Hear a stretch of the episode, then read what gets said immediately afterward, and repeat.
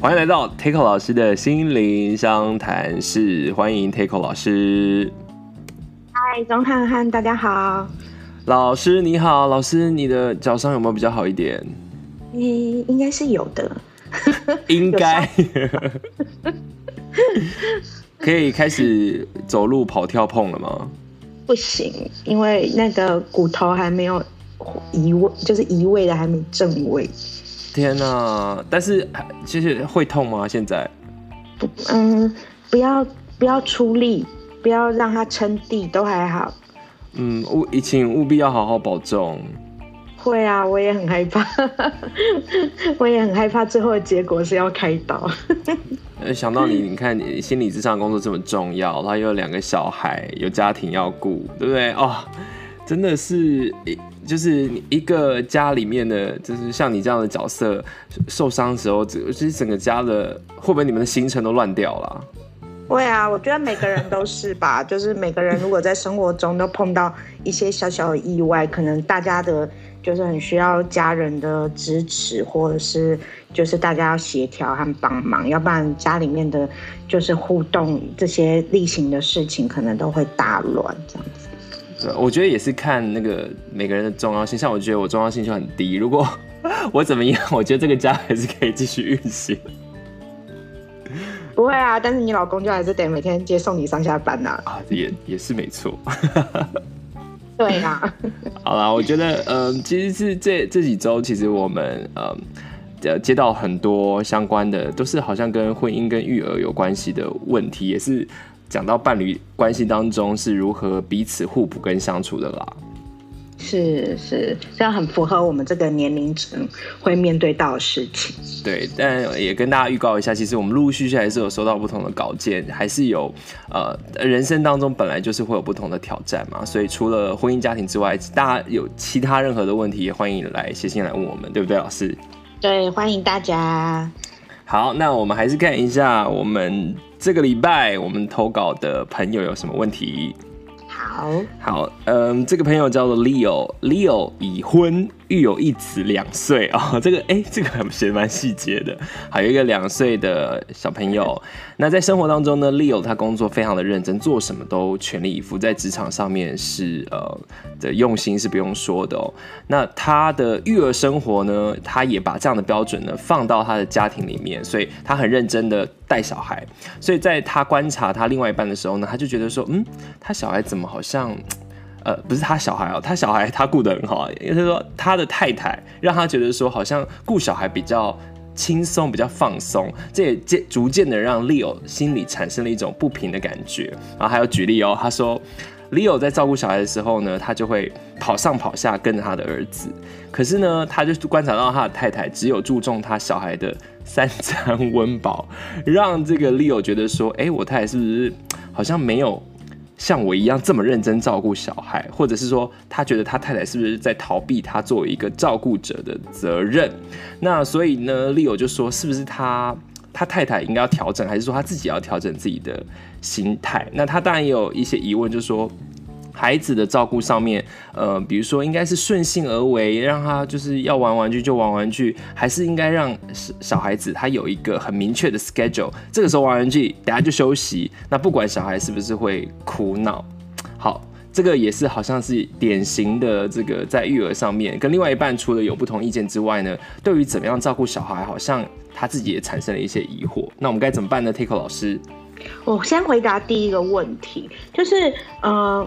Leo 的这个故事让我想到，呃，我在呃很年轻的时候，还是一个实习生的时候，我就注意到，我那时候去带儿童团体，嗯，然后我就发现我的督导是一个男生，然后他有无限的活力陪小孩玩，然后可是我呢就很像这个团体里面，因为我是一个 co-leader，我是一个实习生，我就很像这个团体里面的妈妈。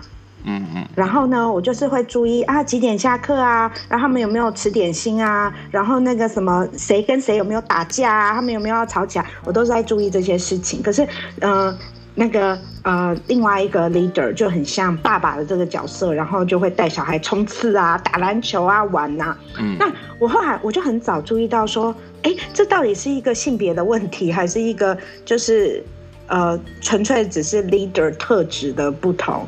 产生的问题，或许都有吧。嗯，就是我就会发现有人是在一个团体里面，家庭也很像一个团体，然后有人是负责这个玩的时候他很开心陪玩的角色，但是有些人是负责日常生活的细节的照顾，什么时候吃饭，嗯、什么时候洗衣服，嗯，然后什么时候打扫，什么时候洗澡。但在育儿上面，比如说 Takeo 老师你自己的经验或你的个案里面。你会觉得说，哎、欸，我自己做很，就是跟别人比较，就是这其实工作上会有，就是哎、欸，你的同事做多做少，其实，在照顾小孩上面也会有吗？嗯、呃，我觉得大家永远，我自己在我自己的婚姻里面，或者是我自己的家庭里面，我常常会觉得大家都会觉得自己是那个做很多的人，但是仔细想想，冷静下来，其实大家只是发挥了不同的功用。嗯。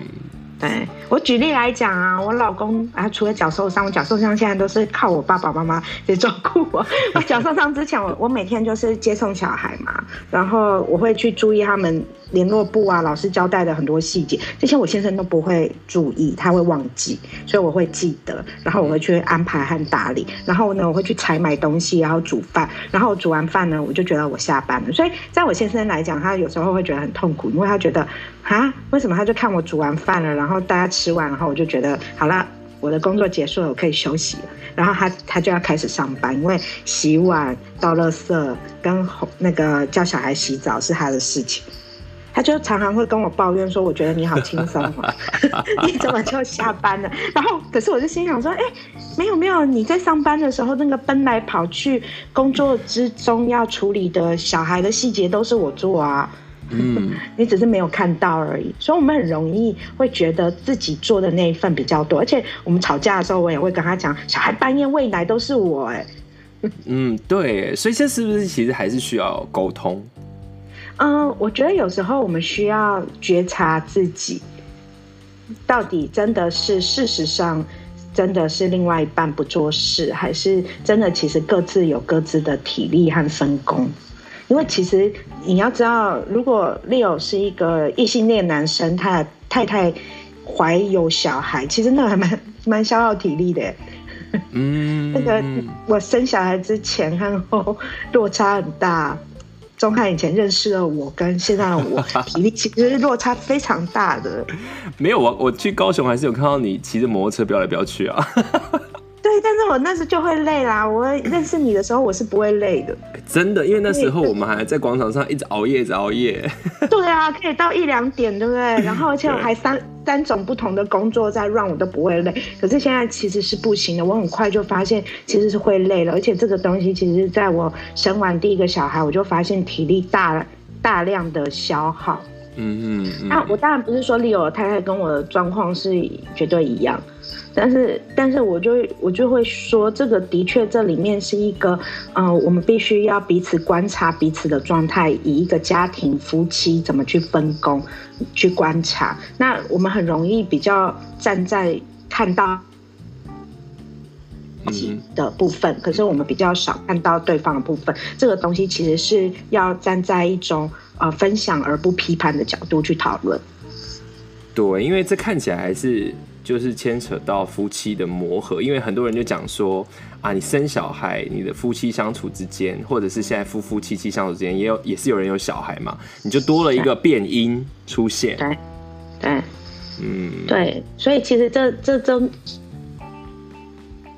我就我不会说啊，这个 Leo 的太太都只顾小孩，呃，温饱就不管他是我我说有几个可能，第一个他可能不太擅长跟小孩玩，嗯。对，那第二个是他可能体力有限，那第三个是他顾顾温饱、顾生活照顾，其实这些东西也可以蛮细节的。对啊，妈妈食材都准备的很细啊。对啊，对啊，对啊，或者是小孩什么时候穿什么衣服啊，什么他注意的东西其实是不同面向的。那我会觉得这个东西是分工合作，各有优点。对，嗯、那会不会比如说，嗯，你说，你说。说像我在家，我也不太擅长陪小孩玩啊。我常常就会说，啊，上上班的时候都一直在陪小孩玩，我下班的时候只想放空而已啊。对，那就是每个人标准不一样嘛。那会不会是 Leo 他自己的标准比较高？嗯、这就回应到 Leo 怎么期待他自己啊？那我我觉得，往往其实我们对第一个小孩的时候，往往会对自己的标准其实是放比较高的，这也难免。对，第二个的时候，常第二个以后，甚至两三个以后，你就会看到所有妈爸爸妈妈可能会分享，只要活下去就好了，不管到底细节可以到底多细这样子。真的，因为你知道，我呃，我就印象很深刻，我爸妈在带我的时候，就是。呃，我尤其是我妈妈会陪我念那个一整本那个小妇人，在我还很小的时候，注音都不太会念的时候，是，是对，然后到我弟的时候，就好像变成比较是那种图画绘本，然后到我妹的时候就没有念，是不是？你看我第一胎的时候，我也会念故事，念到我超想把那个故事书藏起来。我第二胎现在啊，我就想说买个点读笔给他，叫我念故事，我就说有啊有啊，你去点那个，我已经度过了。对，我觉得有时候也是，呃，会找更多的这个工具，因为人家讲说你也要 work smart 嘛，就是说你一开始什么东西都要亲力亲为，但后来你就会觉得说啊，人毕竟精神体力都是有限的，对不对？对，而且其实陪小孩玩是很累的，因为我们的状态要变成他们的状态。嗯，就是他们觉得好玩的东西，我们不一定觉得好玩，所以我们其实是要费更多的心思去注意他要什么，才会让这一切好玩了起来。所以其实陪小孩玩其实是蛮费力的。对，真的，我最近就是常陪我妹的小孩玩，然后他的小孩就是。呃，就是我侄子很很喜欢走同一个上坡，然后就一直走，一直走，然后我我他就觉得很好玩，踩那个石头。可是我就觉得我的累也不是说，因为我觉得我体力上还 OK，可是因为我一直专注着要看他走，然后会不会碰到什么东西，就觉得那种心很累，心很累，真的心好累哦，怎么会这样子？笑死了。所以，我有点想说，除了这个夫妻可以去分享他们彼此的分工，看到了什么细节，也有一个可能是，可能 Leo 跟太太都很累，因为其实育儿，尤其是我们刚开始在做新手爸爸妈妈的时候，我们什么都是第一次，所以我们不知道怎么去，可以怎么去调配，所以有时候其实都消耗了彼此太多的气力。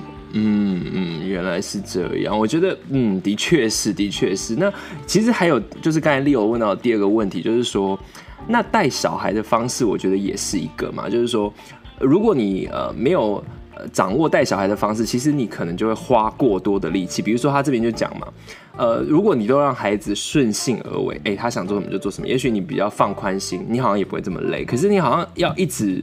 控制孩子的时间，就说：“哎、你这时候干嘛？这时候干嘛？”然后小孩子就不听啊，就哭闹啊，就要花更多的力气来安抚啊。所以这这是需要平衡吗？还是要看小孩子的个性？还是应该要看什么书？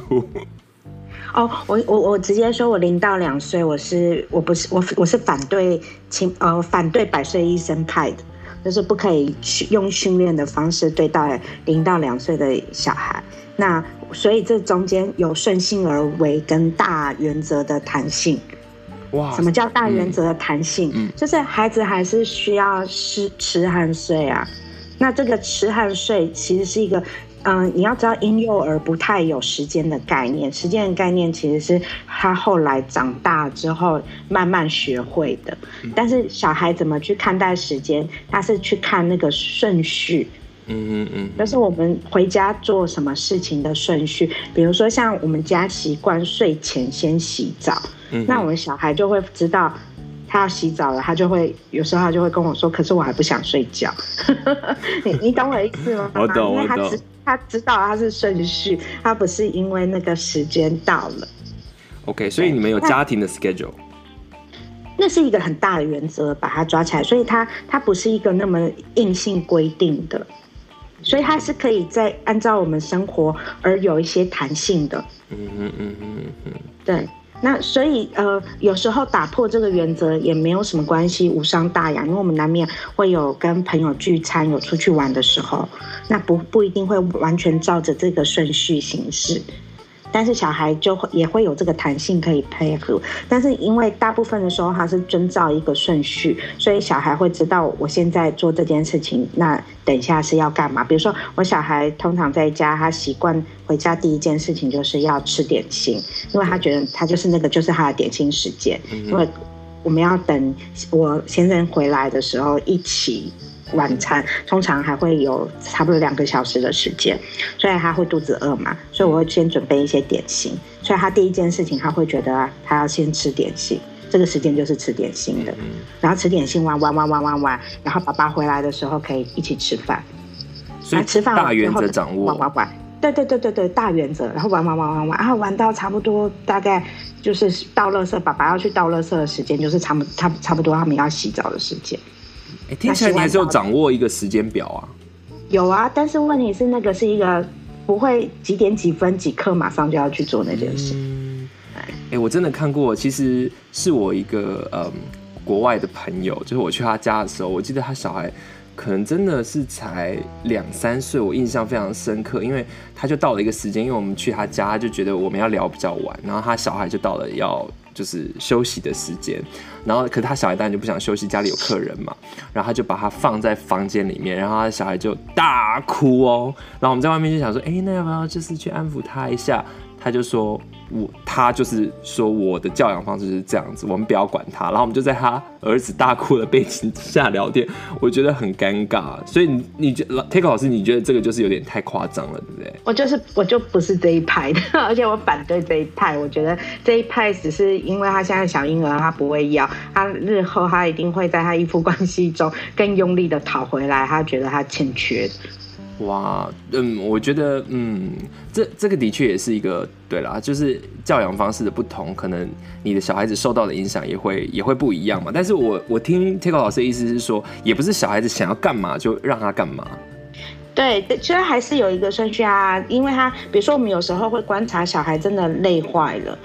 那你再跟他再多玩一点，他就已经累过头了。就像我们运动过度的时候，我们晚上会不好睡，有时候睡觉会想要拳打脚踢一样。那他也会啊，他就会，你就会觉得这样小孩特别晚上特别灰，特别难搞，特别难入睡。所以他通常有一点点要掌握拿捏，说不能让他玩疯了。那那时候你一定要想办法让他停下来，说我们这时候要睡觉了，要休息了。那他可能会有一些些哭闹，但是这个东西其实我们是可以安抚的，那他也是可以慢慢的接受的。OK，就不是用这种军事教条，说现在就这样子，对对对，你立刻给我去做。对，但是 Leo 的年龄有点，他的小孩年龄有点尴尬，因为他两岁，两岁之后跟两岁大概到三岁半之间会有一点过渡期，会有点三岁猪狗嫌的状态。因为当他情绪失控的时候，他就退化成婴儿；当他情绪没有失控的时候，他就是你就会发现他好像很会讲话，然后有点幼儿的感觉。那所以这一段时间的小孩有时候是比较难搞的。我小孩也会啊，他最近在上幼儿园，他就是晚上就会开始疯狂的尖叫，因为他不想要去上学。啊，这很心疼哦。没有，但尖叫到后来，大家是有点觉得很吵。那怎么办？那你就跟他说，那你很生气呀？那很生气，妈妈秀秀啊，喝一下妈妈奶奶好不好？就是好气妈妈，他就说对，讨厌爸爸和妈妈这样子。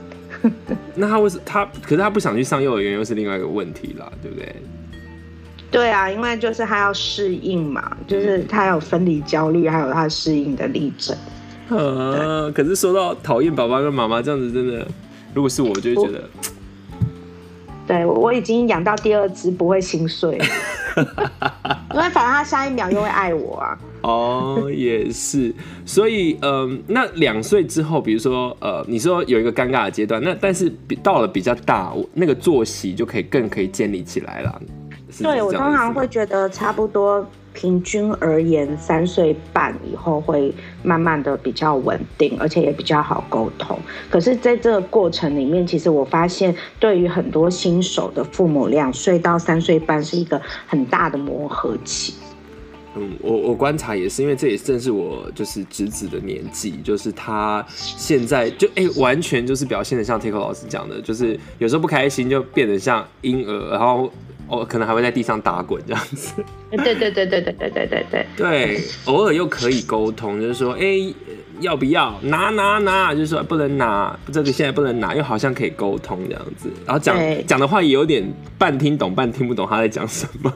对，然后随着他的年龄，他的他发脾气的威力可能会更加的澎湃。哇，好了，看起来就是一个非常呃漫长的道路。对啊，可是这个必定得去磨的，就是可能我们要反反映他的情绪，安慰他，然后可是同时又重申我们对他的就是界限，比如说你你总不可能让他去拿危险的东西，或者是他该睡觉的时候让他继续的在那边玩。嗯，所以呃，像 Leo 这样的例子，我觉得是不是说，那你他跟他太太，就你夫妻夫夫妻妻要先站稳。阵就是你们要先站在同一个阵线嘛，就是如果你又对妻子不满，然后又对小孩的教养充满了疑惑，这个也太辛苦了。对啊，对啊，其实有时候要对自己的队友有多一点点信心啊。对，说的太好，因为是队友。如果你你你，如果你放弃你的队友，而且这这个这个团体就只有两个人。对啊，所以所以我们有时候其实大家都不喜欢被否定嘛。所以如果你是肯定你队友的作为，然后再来讨论说在细节上我们还有哪一些方法可以来一起去应付教养小孩、管教小孩上面的挑战的时候，那队友的合作能力就会好很多。哇，我我真的是获益良多，因为我现在跟我老公也在想说要有小孩嘛。那在有小孩之前，其实会也会看到很多不同的呃夫妻或者是其他伴侣间的相处。那我觉得这都是好像，可是我觉得听是这样啊，但他真的遇到状实际的状况，可能又是另外一回事。对啊，我也是血泪史，所以才跟大家这样分享。对，所以以前也是会觉得为什么这么猪队友之类的。所以已经走过了那一段。